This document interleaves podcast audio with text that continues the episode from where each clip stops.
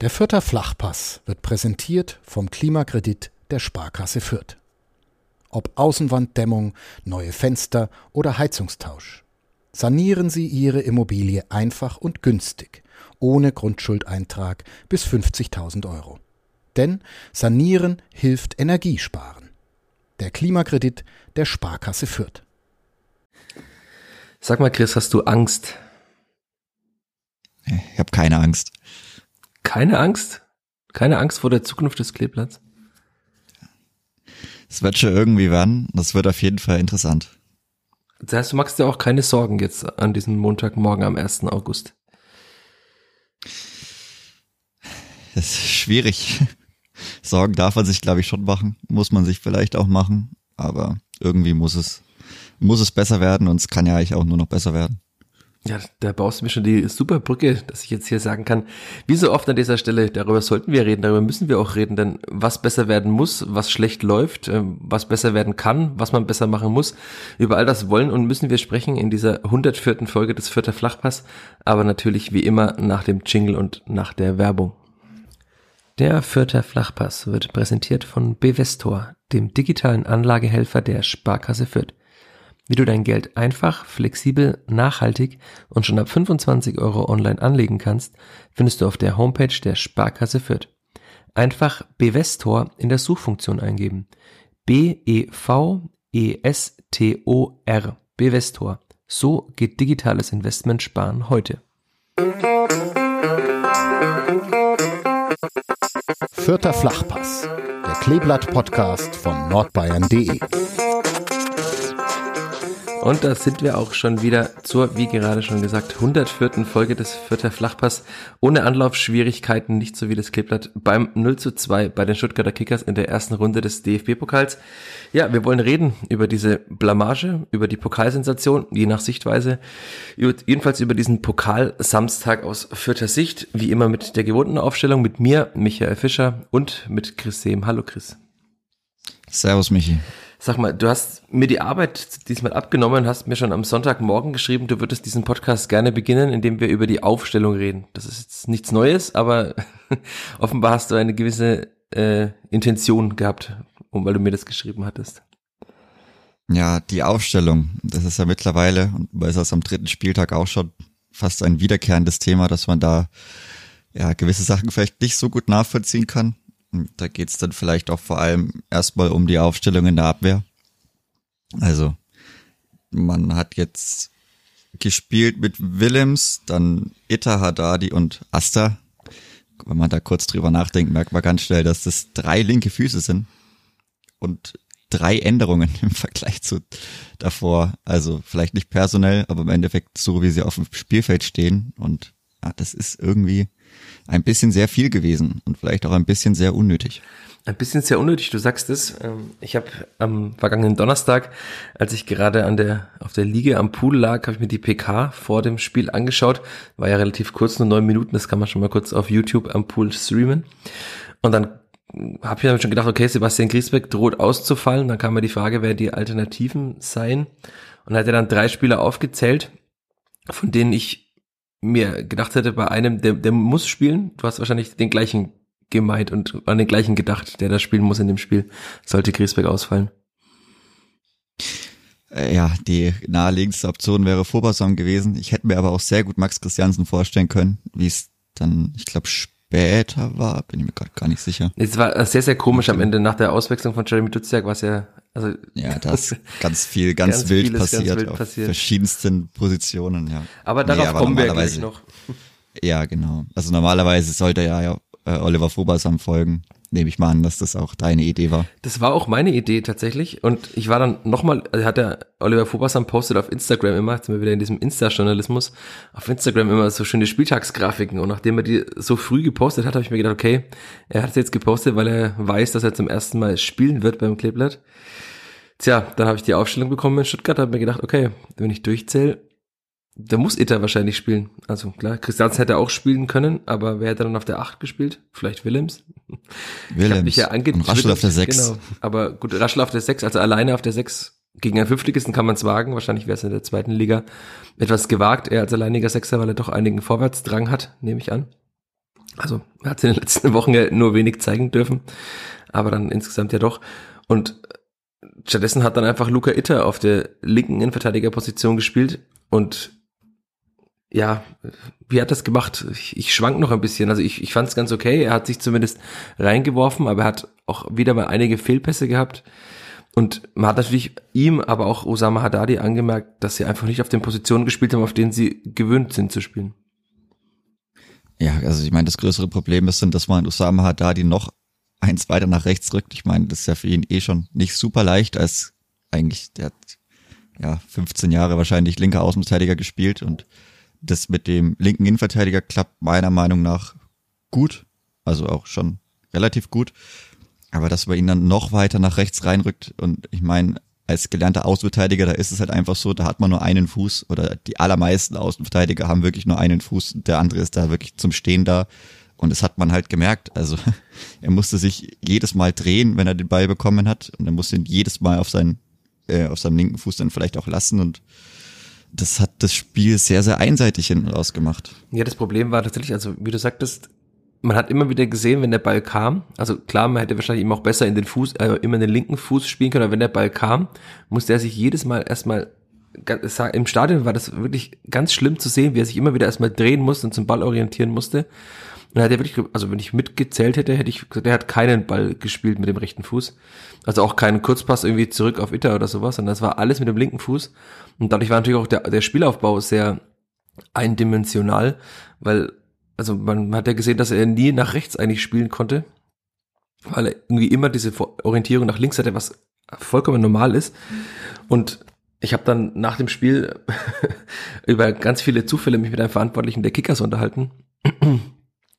Und er hat gesagt, das war natürlich für sie dann ganz einfach, weil wenn man drei Linksfüße hat, die alle drei eigentlich nur mit links auch spielen können, dann ist natürlich das Anlaufen für die Stürmer um einiges einfacher, weil sie nicht auf zwei Seiten anlaufen müssen, sondern nur auf einer. Und das haben sie gemacht. Und dadurch war der für das Spielaufbau eigentlich kaputt. Und damit kann man auch erklären wahrscheinlich, warum die Spielverhandlung so viele lange Bälle gespielt hat. Also das ist immer noch, man könnte auch mit dieser Limitierung äh, besser aufbauen, aber wahrscheinlich war das einfach dann aus der Not heraus geboren, weil der, weil die Gegner so gut angelaufen haben. Und das hätte man wahrscheinlich relativ leicht umgehen können, indem man einfach alle Spieler da lässt, wo sie sind und einfach Griesbeck positionsspezifisch mit äh, Oliver Fobersam ersetzt. Aber ich habe nachgefragt nach dem Spiel bei Marc Schneider, was denn der ausschlaggebende Punkt war, dass man Oliver Fobersam nicht zugetraut hat zu spielen. Und die Aussage war, ich lese vor, Olli braucht noch ein bisschen Zeit und die werden wir ihm geben. Er muss über Trainings und Spiele mit der U23 diese Härte reinbekommen, die ihm noch ein bisschen fehlt, aber er ist auf einem guten Weg. Punkt. Was sagst du dazu, Chris? Ich werde am liebsten gar nichts dazu sagen. Oliver Fobersam spielt gefühlt seit einer Ewigkeit jetzt in der U23 auch Stamm. Da macht das auch gut. Er hat es auch von Anfang an den Testspielen ganz gut gemacht. Ich glaube, er hat jetzt in der Sommervorbereitung war nicht über 100% stabil, aber das Niveau, das er wöchentlich spielt und wo er auch Stamm spielt und wo er absolut nicht abfällt, sondern eher positiv auffällt, ist die vierte Liga. Es ist die Regionalliga Bayern. Das ist eine Liga über dem Gegner vom Samstag. Also, der braucht mir niemand erklären, dass da irgendwelche Härte nicht reicht das, ich weiß nicht, was das für eine Erklärung sein soll. Es ist auf jeden Fall eine sehr, sehr abenteuerliche Erklärung, weil er, wie gesagt, einfach Stamm spielt und jetzt auch nicht unbedingt den Körper eines ja, U23-Spielers hat, wenn man die manchmal sieht, oder U19-Spielers. Also ich weiß nicht, auch sonst kommt er mir so eher auch vor, als würde er sich auch wirklich reinkämpfen können. Jemand, der auch bisschen mit, ja, manchmal dann mit etwas Härte auch eigentlich schon agiert oder durchaus auch Emotionalität.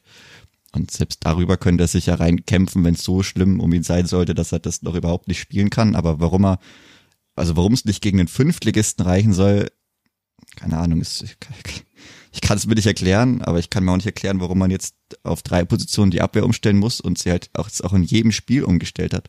Und zwar so umgestellt hat, dass man auch halt ohne Not einfach Willems wieder dann auf die Abwehrposition setzt, obwohl Rashid Asusi auch im Sommer extra gesagt hat und angedeutet hat, man möchte das vermeiden. Und man kann es vermeiden. Also wie gesagt, man muss Itter jetzt nicht auf die LEV-Position stellen. Und man kann Willems einfach mal da spielen lassen, wo er sich selber sieht, wo Rashid Asusi ihn offenbar vor ein paar Wochen gesehen hat, aber wo ihn jetzt aus irgendeinem Grund gar keiner mehr im Trainerteam sieht. Ja gut, mit der Leistung sieht ihn wahrscheinlich keiner mehr in der Startelf, der vom Samstag. Also das fand ich dann schon, also es gab sehr viele schlechte Spieler, aber Jethro Williams war, glaube ich, nochmal eine Nummer unter schlecht. Also das war tatsächlich ganz, ganz, ganz schwierig, diese Leistung. Auch das hat der Verantwortliche der Kickers zu mir gesagt, dass sie eigentlich schon nach zehn Minuten gemerkt haben, dass der Spieler einfach offenbar keine Lust hatte auf dieses Spiel. Und natürlich kann man das erklären damit, dass er auf dieser Position keine Lust hatte, vielleicht zu spielen, weil ihm diese Position auch nicht liegt. Aber insgesamt war das natürlich, also von Anfang bis Ende von Jethro Willems eine ganz, ganz schlechte Leistung. Und ich habe es auch in meinen Einzelkritiken geschrieben. Hat bisschen so an den Jethro Willems aus der Bundesliga erinnert, wo es ja auch so Spiele gab, in denen er auffällig lethargisch und lustlos gewirkt hat. Oder sehe ich das ganz falsch? Ich meine, keiner ist wirklich an sein Niveau angekommen, aber ja, über Williams ging nicht viel. Ich glaube, wurde am Anfang zwei, dreimal vergessen. Da hat er dann sich auch aufgeregt über seine Mitspieler und ja, ich glaube, ab da kam auch, ich muss jetzt überlegen, aber eigentlich gar nichts mehr nach vorne. Meist nicht so richtig. Und ja, aber keine Ahnung, ich kann mir auch irgendwie sehr vieles nicht mehr wirklich erklären und es fängt halt schon bei den Aufstellungen an und das ist irgendwie doof. Du wolltest über die Aufstellung reden, war dann die Aufstellung in der Viererkette die, der einzige Punkt, über den du reden wolltest? Oder gibt's noch mehr? Nee, ja, naja, wie gesagt, also wenn ich Willems spielen lassen will, dann lasse ich ihn in dem Spiel nicht auf der linken Außenverteidigerposition spielen. Und ja, ich meine ansonsten, dass man Ricotta wieder den Sturm gezogen hat, neben Ache war folgerichtig mit Dutzek auf der 10.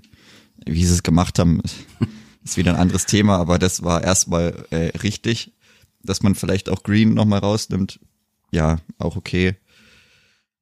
Ich meine, der Rest stellt sich dann ja fast von alleine auf. Also das war schon okay, aber ich verstehe es halt nicht, warum jedes Mal äh, oder halt dann immer solche Änderungen vorgenommen werden, die dann auch irgendwie, keine Ahnung, ich kann sie mir nicht erklären und es ist irgendwie, passt, passt dieses Gesamtbild, dass einfach noch absolut gar nichts läuft müssen wir auch über die Torhüter-Position reden. Marc Schneider hat gesagt, er wird die beste Elf aufstellen. In der PK hat niemand nachgefragt, er hat es von sich aus auch nicht gesagt, hat dann einen Torwartwechsel vorgenommen. Ich habe jetzt einfach dann mal natürlich etwas äh, mit spitzer Zunge nachgefragt, ob das eine bewusste Entscheidung war, den Torhüter zu tauschen oder ob es eine Entscheidung für einen Pokaltorhüter war. Das war nur eine Entscheidung für den Pokal. Das heißt, Leon Schaffran wird auch nicht mehr Spiele bekommen, sondern er ist der Pokaltorhüter gewesen, was natürlich in Fürth immer sehr bitter ist, Pokaltorhüter zu sein, weil man dann meist ja ein oder nur zwei Spiele mal hat in der Saison. Das jetzt wieder Ärger geben, weil ich so zynisch über diese Fürther Pokalhistorie spreche, aber ja, bitter für Leon Schaffran und auch, ja, ich, man hat, er hat wieder gezeigt, warum er wahrscheinlich Andreas Linde nicht verdrängen wird in der Saison und warum er auch noch einen weiten Weg vor sich hat, um ein Zweitligatorhüter zu werden. Also wir haben, da ja schon öfter mal drüber gesprochen, sowohl privat als auch hier im Podcast. Auch mit anderen Menschen habe ich drüber gesprochen. Das ist, er hat immer wieder kleinere Wackler drin. Die Strafraumbeherrschung war jetzt auch nicht immer gut. Er ist einmal rausgekommen und dann ist, glaube ich, der Gegner zum Kopfball gekommen. Also einmal hat man auch gesehen, fußballerisch, als der Ball nicht ganz sauber kam, hat er dann auch eher so Burchard-esk äh, nach vorne gespielt. Also ja, als Nummer zwei, wenn gar nichts passiert, kann man das machen. Aber also wenn sich Linde verletzt, dann mache ich mir noch mal mehr Sorgen, als ich mir eh gerade schon um die Spielvereinigung mache. Oder wenn Linde noch gehen sollte, ja. dann wird's noch noch mal was anderes. Ja, also ich glaube nicht, dass Linde geht, aber ich hoffe auch wirklich, dass sich Linde niemals verletzt in der Saison, weil ich weiß nicht, also Leon Schalfran tut mir auch irgendwie ein bisschen leid, weil er diese Harakiri-Aktion oder diese Fehler einfach nie rausbekommt. Also er hat sie wirklich fast in jedem Spiel, wenn er irgendwie Bälle nach hinten drauf bekommt. Ja, ich weiß nicht, also bei ihm ist der Weg auf jeden Fall noch sehr, sehr weit. Und ja, vielleicht muss er irgendwo mal wirklich noch mehr Stamm spielen, weil jetzt ist es ja auch so, dass er in der U23 eher nicht mehr spielen wird. Er muss ja auf der Bank sitzen. Lasse Schulz, weil da dann Lasse Schulz der Stammtorhüter ist. Ja, und für ihn, ja, ganz, ganz schwierig. Aber da passiert nichts, also weil da auch manche schon vielleicht spekuliert haben, irgendwie, dass man Linde rausnimmt. Also das wird nicht passieren. Sonst, also sonst weiß ich wirklich gar nichts mehr, dann, dann höre ich auch auf. Also wenn das passiert, dann. Ich habe ja extra ja. nachgefragt. Also ja. hätte ja sein können, dass Marc Schneider sagt, okay, wir müssen einen neuen Impuls setzen. Es gab in der vergangenen Saison auch einen Trainer, der früh einen Impuls setzen wollte, weil es nicht mehr so lief. Aber der Impuls ist dann auch relativ schnell verpufft. Ist es richtig? Du bist doch der, der, der technisch affine Mensch. Kann ein Impuls verpuffen? Wahrscheinlich nicht. Wird eher umgewandelt. naja. ja, umgewandelt. Das Klippert hat sich umgewandelt. Also brauchst du mir die nächste Brücke.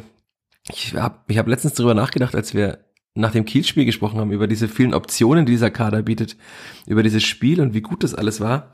Und jetzt ist zwei, knapp zwei Wochen später, nach der letzten Aufnahme, und gefühlt hat sich alles um 180 Grad gedreht.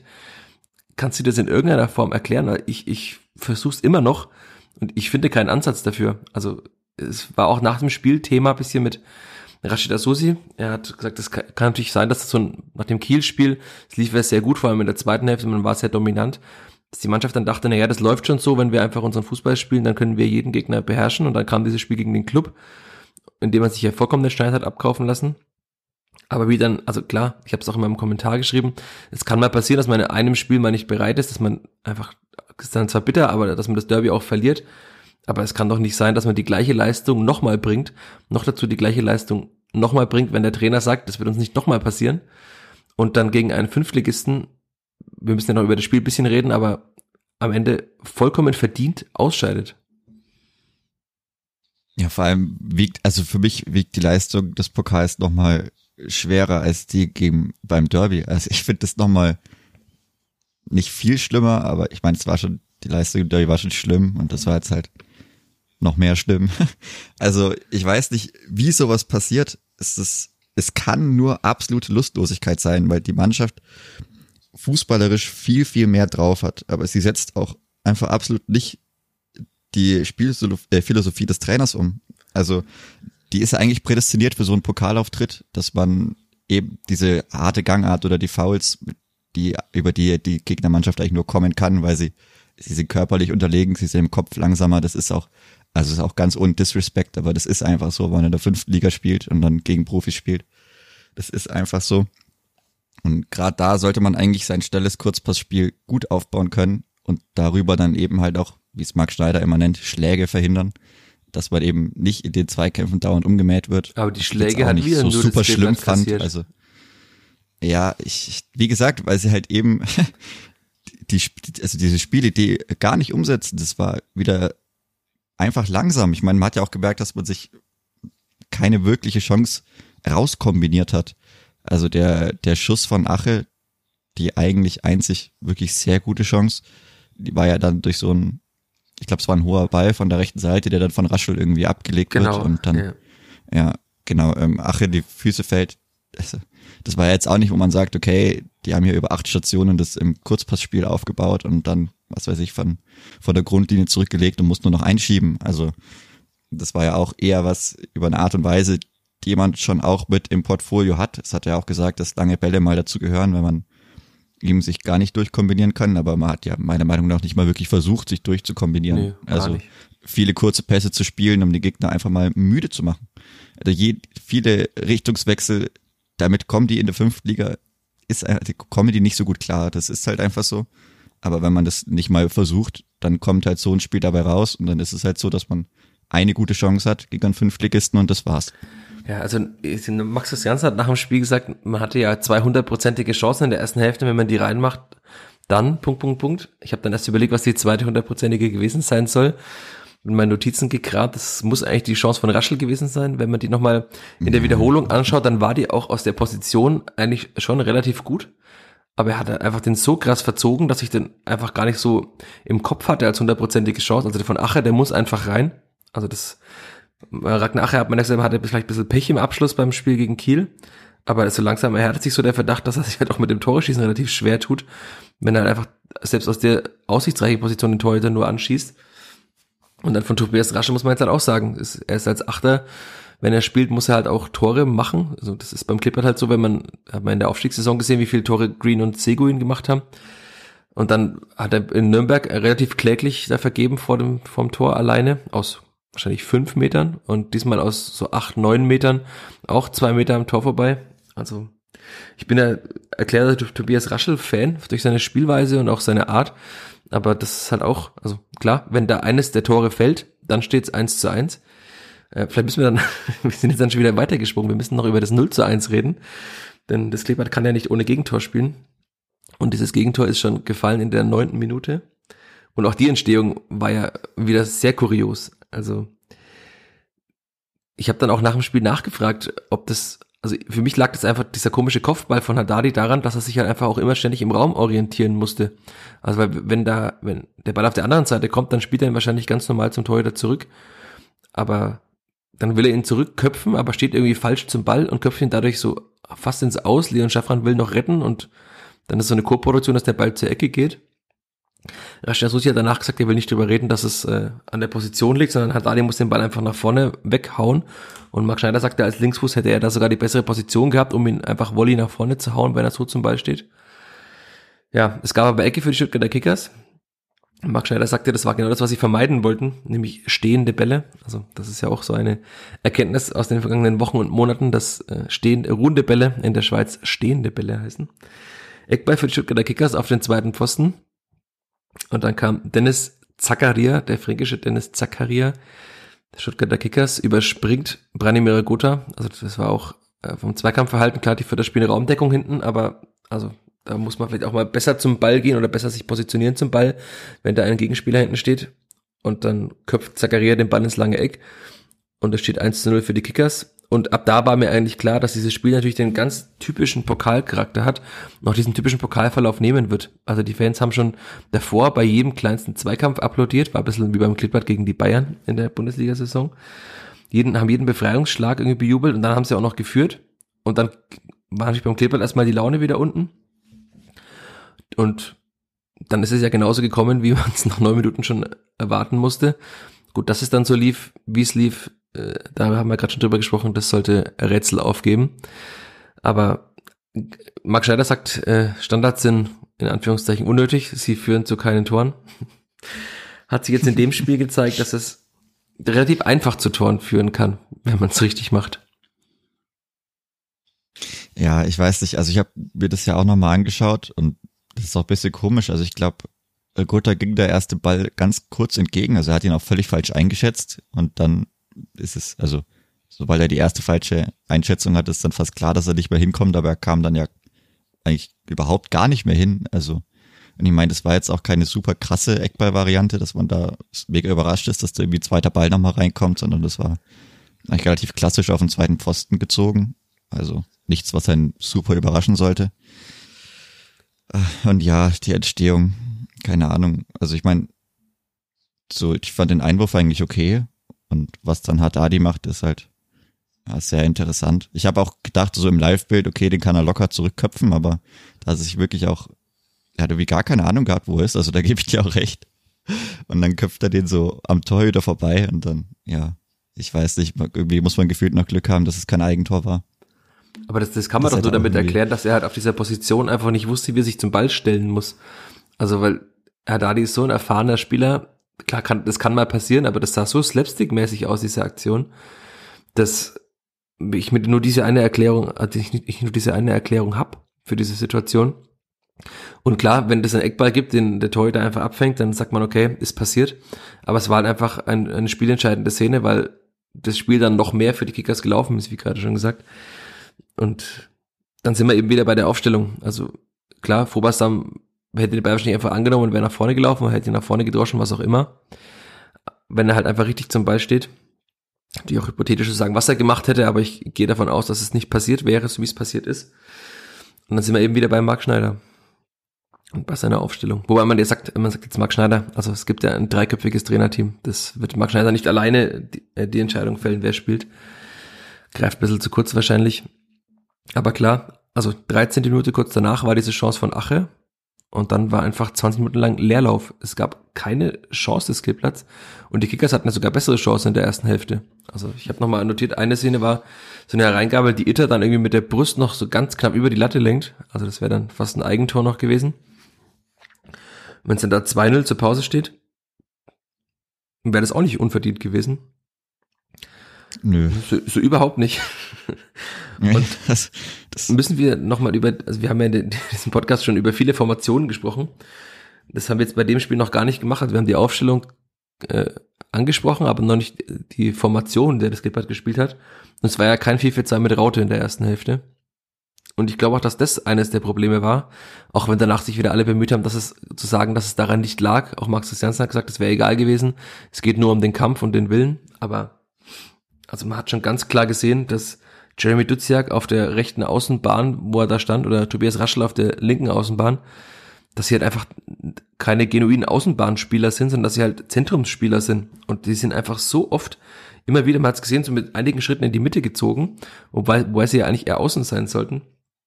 Und das, ich fand, das war auch eine Erklärung für die schwachen Leistungen der beiden Spieler, weil sie halt einfach auf Positionen gespielt haben in der ersten Hälfte, auf denen sie fast nie spielen. Also Duziak hat mal gegen die Bayern, glaube ich, im 4-3-3 auf der linken Außenbahn gespielt. Diesmal musste er auf der rechten Außenbahn spielen, im Mittelfeld. Aber das habe ich auch überhaupt nicht verstanden. Also warum man jetzt gegen einen Fünftligisten, wo man, man will selbst dominanten Fußball spielen und dann stellt man seine Grundordnung um, obwohl man eigentlich eine, in der Grund, also in der Vorbereitung hat man ja fast immer im 4-4-2 mit der Raute gespielt. Man hat mal ab und zu mal im flachen 4-4-2 probiert. Ich glaube, die zweite Hälfte gegen Ingolstadt auch noch. Oder war es die erste? Du warst doch auch da, Chris. Oh, in, also, also man hat den ersten Testspielen auf jeden Fall gemacht, Richtung Trainingslager. Da weiß ich es ganz sicher noch, aber gegen Ingolstadt flach. Das falsch im Puh. Kopf. Aber man hat es zumindest einige Male so eine Halbzeit lang mal probiert. Ja, eine Halbzeit hat man das immer Genau, und Marc Schneider hat ja auch gesagt, er möchte das drin haben, weil natürlich, wenn der Gegner breiter aufbaut, will man vielleicht auch, also gegen, man hat ja auch oftmals gesehen, dass sie gegen den Ball im 4-4-2 flach gespielt haben und halt mit dem Ball ja, in der Raute. Aber also es war ja von Anfang an zu sehen. Ich habe mir erst gewundert, also was machen die da? Also ich habe immer versucht, diese, diese Bewegungen und diese Positionierungen der Spieler in eine Raute zu packen. Das, na, das kann keine Raute sein. Da hat man relativ schnell gesehen, dass eben die beiden Achter sehr breit an der Außenlinie fast standen. Ja, zur zweiten Hälfte hat man umgestellt. Aber viel besser wurde es dann auch nicht damit. Also das ist ja dann auch eine Erkenntnis, dass man zwar in sein gewohntes, in sein gewohntes Spielsystem umstellt oder auf sein System umstellt, aber dadurch auch keinerlei Gefahr so groß entsteht. Also die gefährlichsten Situationen entstanden ja dann, als Ambino Sieb nach einer Stunde reinkam, der zumindest ein bisschen mehr Zug nach vorne hatte, aber auch fand ich dafür, dass er in der Regionalliga in der Rückrunde so ein guter Spieler war, jetzt auch nicht viel gezeigt hat. Ja, was, was mich auch überrascht hat, oder ja, ich weiß nicht, war, dass ähm, eben nach der Halbzeit einfach auch keine wirkliche Reaktion kam. Nee. Also man hofft ja dann immer, okay, dann ist mal ein Cut drin, die Leute können sich sammeln, man kriegt neuen Input und dann geht's nochmal von neuem los. Ich meine, man hat jetzt beide Halbzeiten auch wieder verloren. Das ist also, also fast dramatisch. Also man kommt da raus und es wird einfach nichts besser. Und wie gesagt, das ist auch immer noch kein Disrespect, aber gegen den Fünftligisten, da muss man doch irgendwelche Ideen haben. Also es ist wirklich, es ist krass, aber man, man weiß ja auch, wie gut diese Mannschaft sein kann. Man hat sie in der Vorbereitung gesehen. Und die haben ja jetzt hoffentlich auch nicht das Fußballspielen innerhalb der letzten sechs Wochen verlernt. Also. Ja, sie haben ja sogar noch, also in Bern war jetzt ja. auch nicht gut, aber da haben sie ja auch gegen einen körperlich starken und doch sehr präsenten Gegner dagegen gehalten und hätten das Spiel ja auch problemlos gewinnen können. Also das ist eine Parallele zum Kielspiel, aber da haben sie auch gut und schnell kombiniert teilweise und halt auch eben viel mehr Zug nach vorne gehabt. Also ich, ich verstehe es auch, ich, ich verstehe es einfach nicht, wie oder wo diese Leistungen derart herkommen. Und wenn man dann sieht, dass Branimir Gotha im Spiel gegen Fünftligisten keinen einzigen Schuss hat, also nicht mal einen Schuss aufs Tor oder so, sondern keinen einzigen Schuss, keinen Abschluss. Und da hat er wirklich wieder als Stürmer gespielt. Es ist erschreckend. Also ich weiß auch nicht, damit macht er auf jeden Fall nicht Werbung für irgendwelche höheren Aufgaben für sich, weil ich weiß nicht, ob er im Derby mal geschossen hat. Ich glaube nicht. Also. Ja, einmal wurde er geblockt bei, von Martinia. Aber das war jetzt ja, auch kein also richtiger also, Schuss. Also es war jetzt, im Derby gab es ja auch nicht allzu viele Schüsse des Kleeblatts. Und ich kann mich dann in der zweiten Hälfte vor allem also nur an Raschel und Christiansen in Nürnberg erinnern. Da war jetzt keine klare Torschuss von Branimir Gotha dabei. Und ja, also wir, wir wissen ja alle, wie gut er ist und wir haben ihn auch schon oft und zu Recht gelobt und ich finde immer noch, dass er in der jüngeren Vereinsgeschichte der wichtigste Spieler dieses Vereins ist. Ähm, aber was er die letzten zwei Spiele, also das war jetzt ja wirklich dann 180 Minuten lang abgeliefert hat, das ist wirklich, vor allem als Kapitän, also er hat schon ab und zu mal auf dem Platz gesehen, dass er dann so in der ersten Hälfte und anfangs der zweiten Hälfte mit den Armen so ein bisschen gerudert hat, so versucht hat, seine Kollegen anzutreiben. Aber ansonsten war es ja auch wieder sehr still auf dem Platz. Also das hat man ganz gut gesehen von meinem Platz auf der Haupttribüne, weil es war nicht so weit weg vom Platz, dass da jetzt keiner dabei war, der jetzt dann auch groß mal, also man kann, klar ist das vielleicht überinterpretiert, aber der mal wirklich auch mal die Kollegen zur Brust nimmt, ist schwer zu sagen während des Spiels, aber der auch mal auf den Tisch haut, auch schwer auf dem Platz, weil es keinen Tisch gibt, ähm, aber der einfach vorangeht und die Kollegen pusht, der und der auch die jungen Spieler führt. Also klar, jetzt waren wieder wenig junge Spieler drin. Da müssen wir vielleicht auch mal über die Bank dann gleich reden. Aber jemanden auf dem Platz zu haben, der diese Führungsrolle mit voller, vollem Elan und voller Leidenschaft ausführt, den habe ich auch in dem Spiel nicht gesehen. Und Timothy Tillman hat ja in der, in der Bild, äh, glaube ich, am Donnerstag oder Freitag, was wann der Artikel erschienen ist, du hast ihn mir geschickt, äh, gesagt, dass er noch mehr Verantwortung übernehmen will beim Kleeblatt. Ähm, das hat man jetzt in dem Spiel auch nicht wirklich gesehen. Ja, da muss man sich dann auch irgendwie fragen, wie es weitergeht, weil mit der Vertragsverlängerung, also ich habe jetzt keinen neuen Stand, dass es da wirklich vorangehen würde. Nee, also Aber dem ja, Vernehmen nach will er das ja gerade nicht. Also ich denke mal, er wird seinen Vertrag auslaufen lassen, wenn man ihn nicht verkauft. Ja, dann wird's halt auch irgendwo schwierig. Also, also es sind so viele verschiedene kleine und größere Brandherde in dieser Mannschaft und im Spiel der Spielvereinigung. Das keine Ahnung, wie man die alle auf einmal löscht. Ich meine, es kann nur darüber gehen, dass man einfach mal gewinnt. Aber dann ist halt die Frage, wie gewinnt man?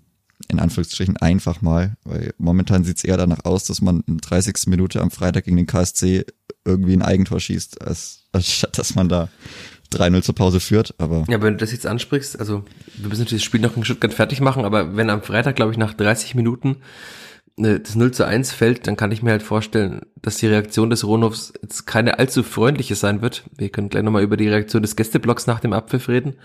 Aber du hast jetzt gerade auch gesprochen, so viele Brandherde. Also ich glaube, dann brennt es halt einfach lichterloh. Also das ist dann, also es, ich, das hatte ich auch vorhin gefragt, ob du Angst hast. Also ich habe mir nämlich tatsächlich in den letzten Jahren selten so viel Sorgen um die Spielvereinigung gemacht, weil es, wie du sagtest, so viele verschiedene Probleme gibt und auch so tiefsitzende Probleme in vielen Bereichen, dass jetzt ein Sieg nicht ausreichen wird, um das einfach alles zu ändern, sondern das sind teilweise strukturelle Probleme, das ist Kaderstruktur ist natürlich eine Frage. Also ich habe auch wieder nachgefragt, also das ist natürlich immer prägnanter festzumachen an Namen, aber so Spieler wie Sascha Burchert oder, oder Paul Seguin waren eben, das haben wir alle immer wieder betont, Spieler, die in der Kabine mal auch mal was gesagt haben, die Ansprachen gehalten haben. Man erinnert sich, im Aufstiegsjahr hat man auch die ersten vier Spiele nicht gewonnen, das hatten wir auch in diesem Podcast schon mal besprochen. Und dann war es eben Sascha Burchert, dem Vernehmen nach, der vor dem Spiel gegen Kiel eine Ansprache in der Kabine gehalten hat. Danach hat die Mannschaft 3 zu 1 gewonnen und fünfmal in Folge gewonnen äh, mit diesem Spiel und war dann Tabellenführer der zweiten Bundesliga. Oder auch Paul Seguin, der wirklich, also der war nach außen ja schon einer, der viel geredet hat, aber auch nach innen haben alle Beteiligten immer gesagt, ein sehr wichtiger Spieler. Und klar, also die Erklärung dafür der Verantwortlichen war, sie haben auch mit Paul Seguin letztes Jahr in Babelsberg im Pokal verloren, aber dass da solche Spieler in dieser Mannschaft gerade fehlen. Spieler, die dieser Mannschaft ein Gesicht geben. Spieler, die auch sich zerreißen für diesen Verein. Und die sehe ich nicht. Also Max Christiansen ist das mit Abstrichen noch, aber der ist natürlich nicht so laut auf dem Platz. Vielleicht muss das auch gar nicht sein. Aber auch er hatte ja einen unglücklichen Tag in Stuttgart, hat jetzt nicht so viele Zweikämpfe gewonnen wie sonst. Hat auch viele Schläge kassiert, wie Marc Schneider sagt. Ähm, war auch nach dem Spiel gar nicht mit bei den Fans, sondern wurde behandelt, wie gefühlt nach jedem Spiel mittlerweile. Also ich glaube, er hat den meisten äh, Verbandverbrauch bei der Spielvereinigung, weil sein Bein jedes Mal oder sein Fuß in irgendeiner Form getaped und stabilisiert werden müssen. Ja, also diese vielen Brandherde, diese Glutnester, die kann man, glaube ich, gar nicht löschen. Also man kann versuchen, mal eins zu löschen und ein Sieg ist vielleicht ganz gut mal, um eins zu löschen, aber dann wird das nicht den schwer, äh, diese, diese allgemeinen vielen Brandherde irgendwie in den Griff zu bekommen. Und da muss man, wenn man jetzt in, im Bild bleibt, aufpassen, dass es nicht zu einem Flächenbrand entwickelt. Also machen wir das Spiel vielleicht kurz fertig. Es, es gibt ja aus Fördersicht nicht mehr viel zu sagen, außer Timothy Tillmann, haben wir ihn gerade angesprochen, 89. Minute. Ich weiß nicht, was er dann in den Zweikampf macht, ob er denkt, da ist kein Gegenspieler da, ob er denkt, er ist äh, so cool, dass er das problemlos löst, indem er einfach seinen Körper reinstellt ja, dann ist der Gegenspieler an ihm vorbei. Und Osama Haddadi, natürlich auch passend zu seinem Spiel, grätscht dann einfach ins Leere. Ich weiß nicht, ob man dafür bin ich zu wenig Fußball-Experte, als ich sage, als es an seiner Position liegt, dass er halt einfach von der anderen Seite grätschen muss als sonst. Aber er grätscht einfach ins Leere und dann läuft äh, der gerade eingewechselte Stuttgart alleine aufs Tor. Und dann muss man natürlich auch sagen, er macht es einfach auch gut. Also hätte er auch Schaffran anschießen können. Ein anderer Stuttgarter hat kurz darauf noch Schaffran angeschossen, als er alleine durch war. Er legt den Ball gut ins lange Eck. Und dann steht es 200, dann war es ja eh vorbei. Aber ich glaube, also rein fußballerisch können wir einen Strich unter dieses Spiel machen. Oder hast du noch was dazu? Ja, da war ja auch nicht viel, also rein fußballerisch. Man hat halt wieder zwei Gegentore kassiert. Es sind jetzt, äh, es, kann nicht immer zwei Gegentore kassieren, wenn man dann halt einfach jetzt auch aufgehört hat, Tore zu schießen. Das ist Ja, im, ganz, ganz schwierig. Im Aufstiegsjahr hat man ja die letzten fünf oder sechs Spiele immer zwei kassiert. Das hatten wir auch schon mal. Ja, wenn man dann drei oder vier schießt, Dann dann, geht es. dann ist das ja auch völlig okay. Aber wenn man halt nicht mal die Chancen dazu hat, ich meine, gut, man hätte noch einen Elfmeter kriegen müssen, aber auch, also ich, es ist auch wurscht. Man hat das absolut äh, verdient verloren und auch mit dem 2 zu 0 auch in der Höhe. Weil du gerade den Elfmeter ansprichst, ich habe den ja im Stand, hat man das gar nicht so, so gut gesehen. Es gab auch jetzt nicht, also Branimir Gode hat seine typische Hände aus, äh, zur Seite gespreizt und Hey-Bewegung gemacht. Aber ansonsten gab es jetzt auch nicht viele Beschwerden der Vierter. Und auch in der Wiederholung, also ja, man kann ihn geben, aber es war jetzt auch kein glasklarer Elfmeter, der dem Clipper da versagt wurde, oder? Also, ich fand, also ich denke schon, dass man den geben muss. Ähnlich wie im Frauenfinale das Handding muss man auch geben. Okay, das war doch also, mal eindeutiger. Ja, gut, also ich weiß nicht. Ich sag mal, ja, also eigentlich muss, ich finde schon, dass man, also er wird öfter gegeben, als dass er nicht gegeben wird, sagen wir es so. Denke ich zumindest. Aber ich glaube, diesmal kann sich keiner rausreden, dass das Clippert wegen des Schiedsrichters verloren hat. Nein, nein, nein, absolut nicht. Das habe ich auch, also wie Oh. gesagt, selbst damit weiß ich nicht, ob man das Spiel unbedingt gewinnt. Also da steht es auch erstmal 1-1 vorausgesetzt, er geht rein. Gut, das ist bei Banimera guter meist anzunehmen. Wobei, Ja, in, wobei, wenn der, wenn, wenn der Gefaul das selber schießt, also, und, und ja, das, das kann ja dann auch noch dazu kommen, dass dann alles, alle Konstanten wegbrechen im vierter Spiel oder im vierter Selbstverständnis, dass dann sowas auch noch passiert, dass man dann die Elfmeter nicht reinbekommen würde, aber da bräuchte man erstmal einen Elfmeter, um das herauszufinden. Ich sage, wir machen das Spiel zu mit einer Aussage von Max Christiansen, die finde ich sehr bedenklich war. Er hat gesagt, Kampf hat etwas mit Wille zu tun und den Willen hatten wir heute leider nicht. Punkt. Eine sehr bezeichnende Aussage nach diesem Spiel. Ähm, und dann war ich sehr gespannt auf die Reaktion der mitgereisten Fans. Es waren jetzt nicht allzu viele. Also das ist natürlich auch wieder so ein vierter Problem. Du warst ja auch nicht da, Chris. Du darfst dich auch angesprochen fühlen. Aber es waren jetzt, also für die 230 oder 220 Kilometer Entfernung war der Gästeblock jetzt nicht prall gefüllt. Kann man natürlich verstehen. Es ist Urlaubszeit, äh, erstes Ferienwochenende. Dazu eine Derby-Niederlage im Gepäck. Aber also, da hätten jetzt auch schon mal 100, 200 Me- Menschen mehr sein können. Die, die da waren, haben es wahrscheinlich bereut, dass sie hingefahren sind. Du wirst glücklich gewesen sein, dass du einfach Sky ausschalten konntest nach dem Spiel. Aber die Mannschaft ist hingelaufen Richtung Block. Erst so getrabt und ich war sehr gespannt, was passiert. Und als schon die ersten Spieler so die Schritte Richtung Block gemacht haben, war das so ein lautes Pfeifkonzert, wie ich es, also ich habe auch nochmal überlegt jetzt, die letzten zwei Tage, ich habe das noch nie gehört, dass eine vierte Mannschaft so laut ausgepfiffen wurde in den letzten Jahren. Und das ist dann, wir reden, darüber, es ist jetzt heute der 1. August, aber es war einfach Ende Juli. Es sind drei Pflichtspiele vorbei und die Stimmung ist schon so umgeschlagen und ich habe wirklich, also selten eine so schlechte Stimmung erlebt. Sowohl jetzt dann hier physisch vor Ort in Stuttgart, als auch dann in Gesprächen und Telefonaten danach.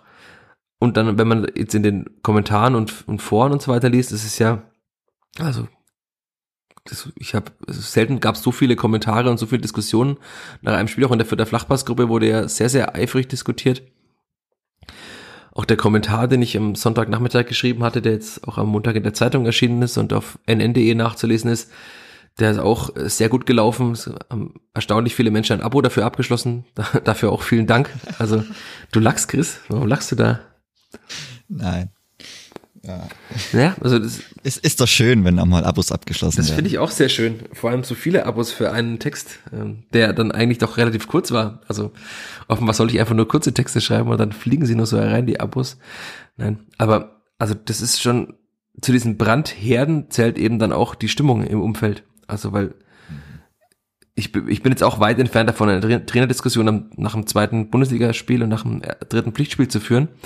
Aber auch über Marc Schneider muss man reden, das haben wir jetzt ja gemacht. Und ich denke auch, dass Rashida Susi da ganz genau hinschauen wird. Also, wenn ein Trainer die Mannschaft so gar nicht erreicht, wenn er vorm Spiel sagt, ja, also wir haben Fehler gemacht und die Fehler werden uns nicht nochmal passieren und dann passieren die, exakt dieselben Fehler, dann haben, kommt das gepaart mit einer seltsamen Aufstellung und auch damit, dass ich finde auch mittlerweile einige Aussagen von Marc Schneider nach den Spielen befremdlich. Also er hat ja gesagt, wir haben alles versucht in dem Spiel und das habe ich jetzt äh, bei aller Liebe nicht gesehen. Also ich habe nicht mal gesehen, dass man es ansatzweise versucht hat. Und alles versucht auf jeden Fall nicht. Es ist ja auch, also schlimm. Also wenn das alles versuchen ist, dann, wenn das schon wirklich dann die Grenze sein soll, und das ist ja dann eine definierte Grenze, wenn ich alles versucht habe, dann geht nicht mehr.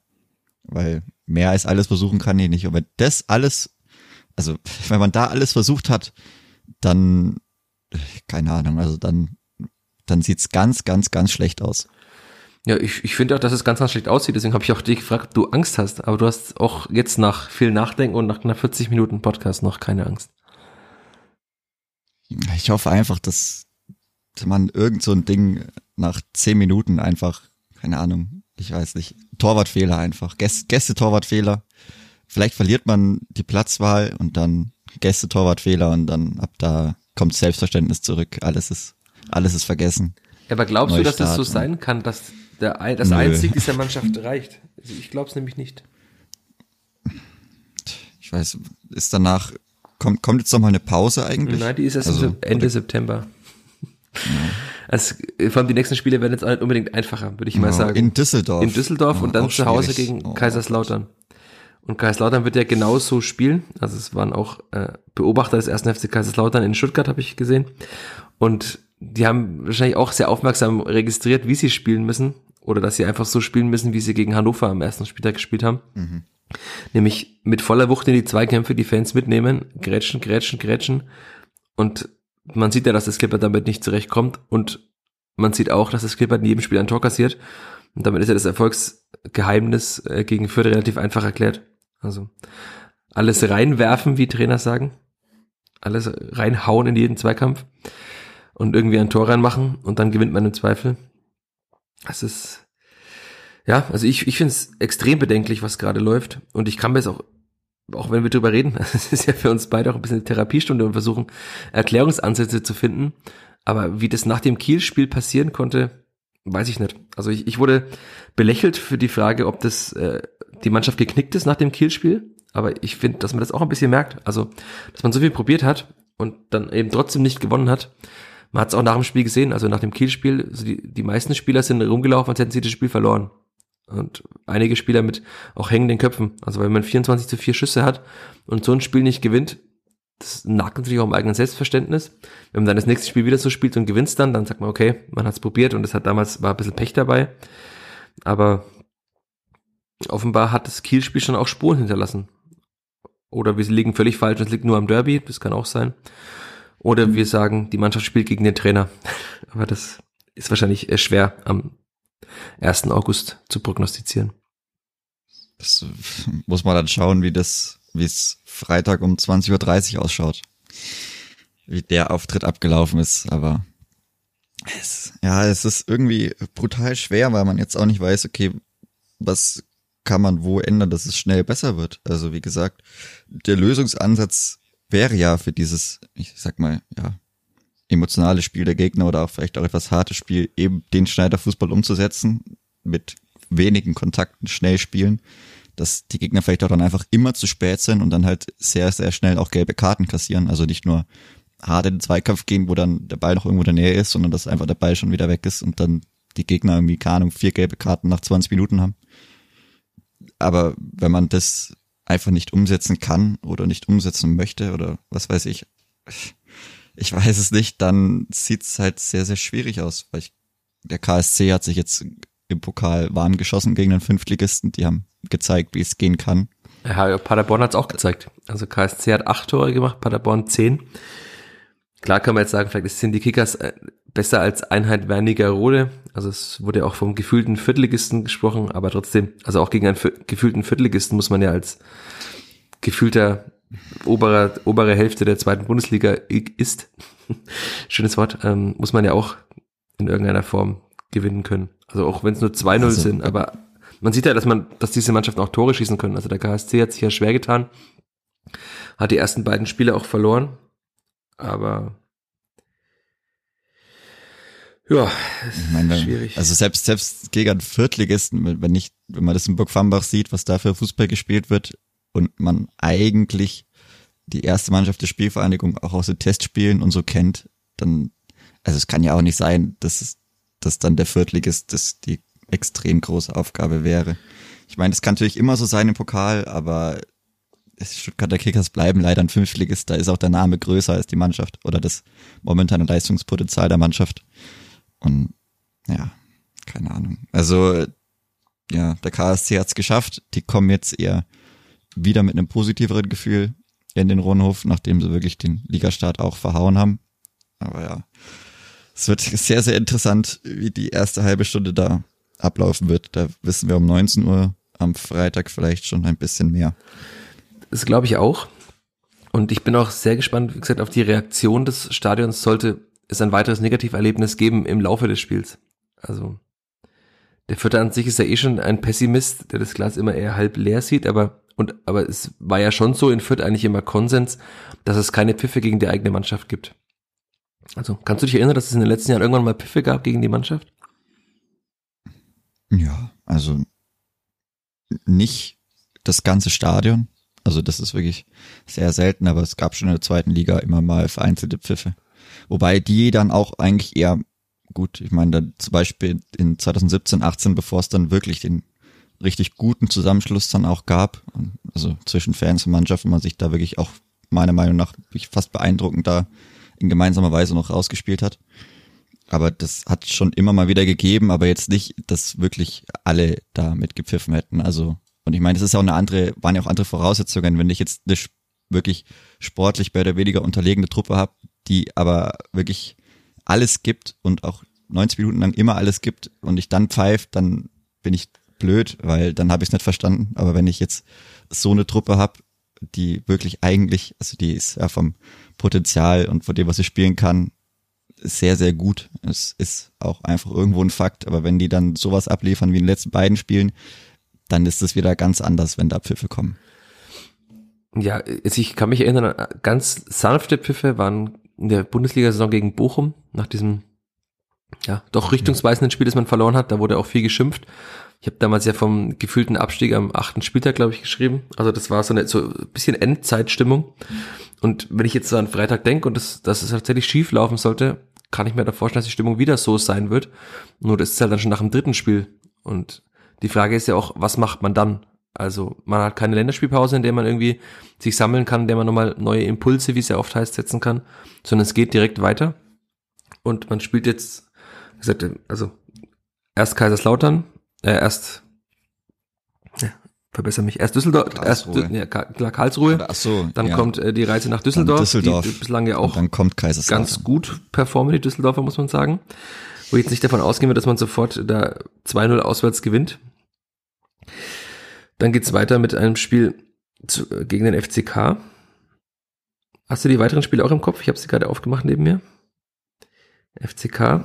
Oh, se sechster Spieltag kommt dann, da kommt das sechste Spieltag, aber vielleicht ist da schon die Lizenz entzogen. Also vielleicht geht's da schon um gar nichts mehr. Nach Hannover. Aber dann, dann geht's nach Hannover und dann kommt St. Pauli. Genau, nach St. Pauli. Und, und, und dann Also- wäre normalerweise Länderspielpause. Also an diesem Wochenende danach. Aber wegen der tollen Winter-WM in Katar gibt's keine Pause. Dann geht's nach Magdeburg. Also klar, es wird kein Spiel leicht. Aber man hat da auch keine Zeit durchzuschnaufen, okay? Dann kommt noch Paderborn. Ja, und dann ist, Länder, dann wenn ist ich mir was wünschen könnte, wäre, wenn ich mir was wünschen könnte, wäre Auswärtsspiel in Regensburg das nächste Spiel. Weil Du meinst beim äh, ähm, Tabellenführer der zweiten Bundesliga. Nee, weil man einfach in Regensburg, das sind immer, da läuft's eigentlich. Meistens. Zumindest da, wenn ich dabei war, lief's eigentlich immer ganz gut. Ja, das ist ja auch erschreckend. Also, wenn man, wenn du jetzt gerade auch mal ansprichst, dieses Testspiel in Regensburg, war ja, glaube ich, im März. Ja, müsste im März gewesen sein. Ja. Und da waren jetzt ja auch viele Spieler dabei, die jetzt auch derzeit in der Mannschaft sind. Also, da waren ja die Nationalspieler waren weg, Gotha war nicht da, Linde war nicht da. Und dann hat man ja einen Zweitligisten aber sowas von beherrscht und hätte das Spiel ja auch 4 oder 5-0 gewinnen können. Man hat dann 3-0 gewonnen. Und dass man dann jetzt auf einmal gegen einen Fünftligisten keine Chance mehr hat, das mit der gleichen Mannschaft. Also das- zeigt ja, dass strukturell Dinge falsch laufen und dass es nicht am Leistungsvermögen der Mannschaft liegt. Und klar, äh, ein weiterer Innenverteidiger wäre sehr, sehr wichtig, vielleicht sogar ein zweiter. Es wären auch andere, auf anderen Positionen vielleicht noch Spieler wichtig, aber auch die Spieler, die da sind, die erste Elf, das hatten wir auch schon oft, diese erste Elf kann in der zweiten Liga gegen jeden gewinnen. Und dass diese erste Elf keine Chance hat gegen den Fünftligisten Stuttgarter Kickers, auch wenn er vielleicht bald ein Viertligist sein wird, dieser Fünftligist, das hinterlässt mich ratlos. Und um die Eingangsfrage zu greifen, das macht mir wirklich sehr, sehr große Angst und ich bin sehr gespannt auf den Freitag, weil das ist wirklich eines der richtungsweisendsten Spiele. Also vielleicht ist es sogar der Inbegriff des richtungsweisenden Spiels und dass es das schon am dritten Spieltag gibt. Ich glaube, darauf hat äh, keiner gesetzt, äh, der vor ein paar Wochen im Rundhof war und äh, bei der Saisoneröffnung die Mannschaft beklatscht hat. Keiner, der nach dem Kiel-Spiel zufrieden nach Hause gegangen ist und sich gedacht hat, okay, war super Spiel, hat leider nicht geklappt mit dem Punkt und jetzt zwei Wochen später herrscht ganz, ganz schlimme Alarmstimmung. Aber ja, wir sollten nicht weiter verfallen in die Negativität. Die Negativität umtreibt uns ja eh schon die ganze Zeit. Vielleicht ist es ja auch, wenn es mal so ganz, ganz super mega schlecht laufen sollte, auch nicht so verkehrt, wenn das ganz am Anfang so ist und dann vielleicht besser, als wenn es ab Januar gar nicht mehr läuft. Ja gut, da hat man eh nochmal also eine eigene Saison ab Februar. Nee, gut, ja.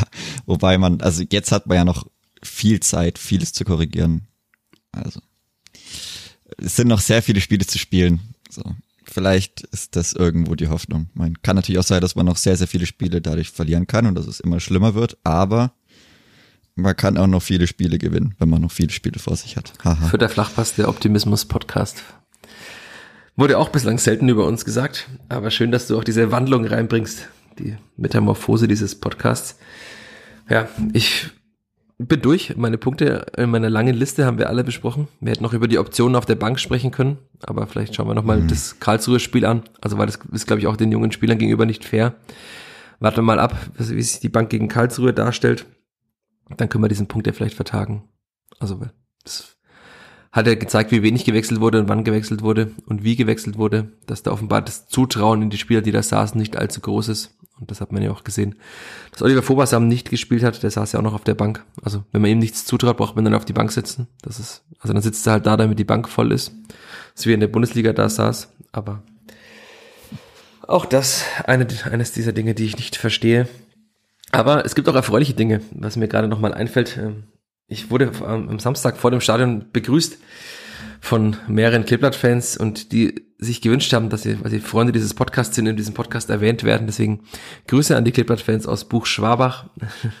Hört diesen Podcast. Ich hoffe, ihr habt euren Zug auch erreicht. Also ich, ich habe gesagt, es ist sehr, sehr mutig, einen Zug um 20.57 Uhr am Stuttgarter Bahnhof als Ziel auszugeben. Aber es gab ja keine Verlängerung, deswegen dürfen sie den Zug erreicht haben. Ansonsten auch Jederzeit natürlich gerne Feedback, ob positiv oder negativ, Hauptsache konstruktiv an uns beide in der Vierter Flachpassgruppe, gerne auch persönlich im Rohnhof, vor dem Rohnhof, wo auch immer. Sprecht uns an, schreibt uns und nur so können wir besser werden. Richtige LinkedIn-Phrase heute. In diesem Sinne, macht's gut. Chris, danke dir. Bis zum nächsten Mal. Ja, hoffentlich dann, ich habe es ja vergangene Woche schon gesagt, hoffentlich dann vielleicht mal wieder mit einem positiveren Ergebnis, dass wir auch über schöne Dinge sprechen können. Das ist äh, mein kleiner Wunsch für diese Woche. Ich möchte nicht, ich möchte nicht nach dem Bundesliga-Jahr noch weiterhin über schlechte Dinge sprechen. Das, das nervt. Irgendwann. Nee, das wäre, das wäre doch blöd. Ja, blöd ist es jetzt auch schon, aber es wäre noch blöder, es weiterhin eine Saison zu tun. Weil ich glaube, dann verliere ich irgendwann die Lust. Diese andauernde Negativität belastet mich auch. Nun ja, also macht's gut. Danke fürs Zuhören. Ciao, ciao. Ciao. Mehr bei uns im Netz auf nordbayern.de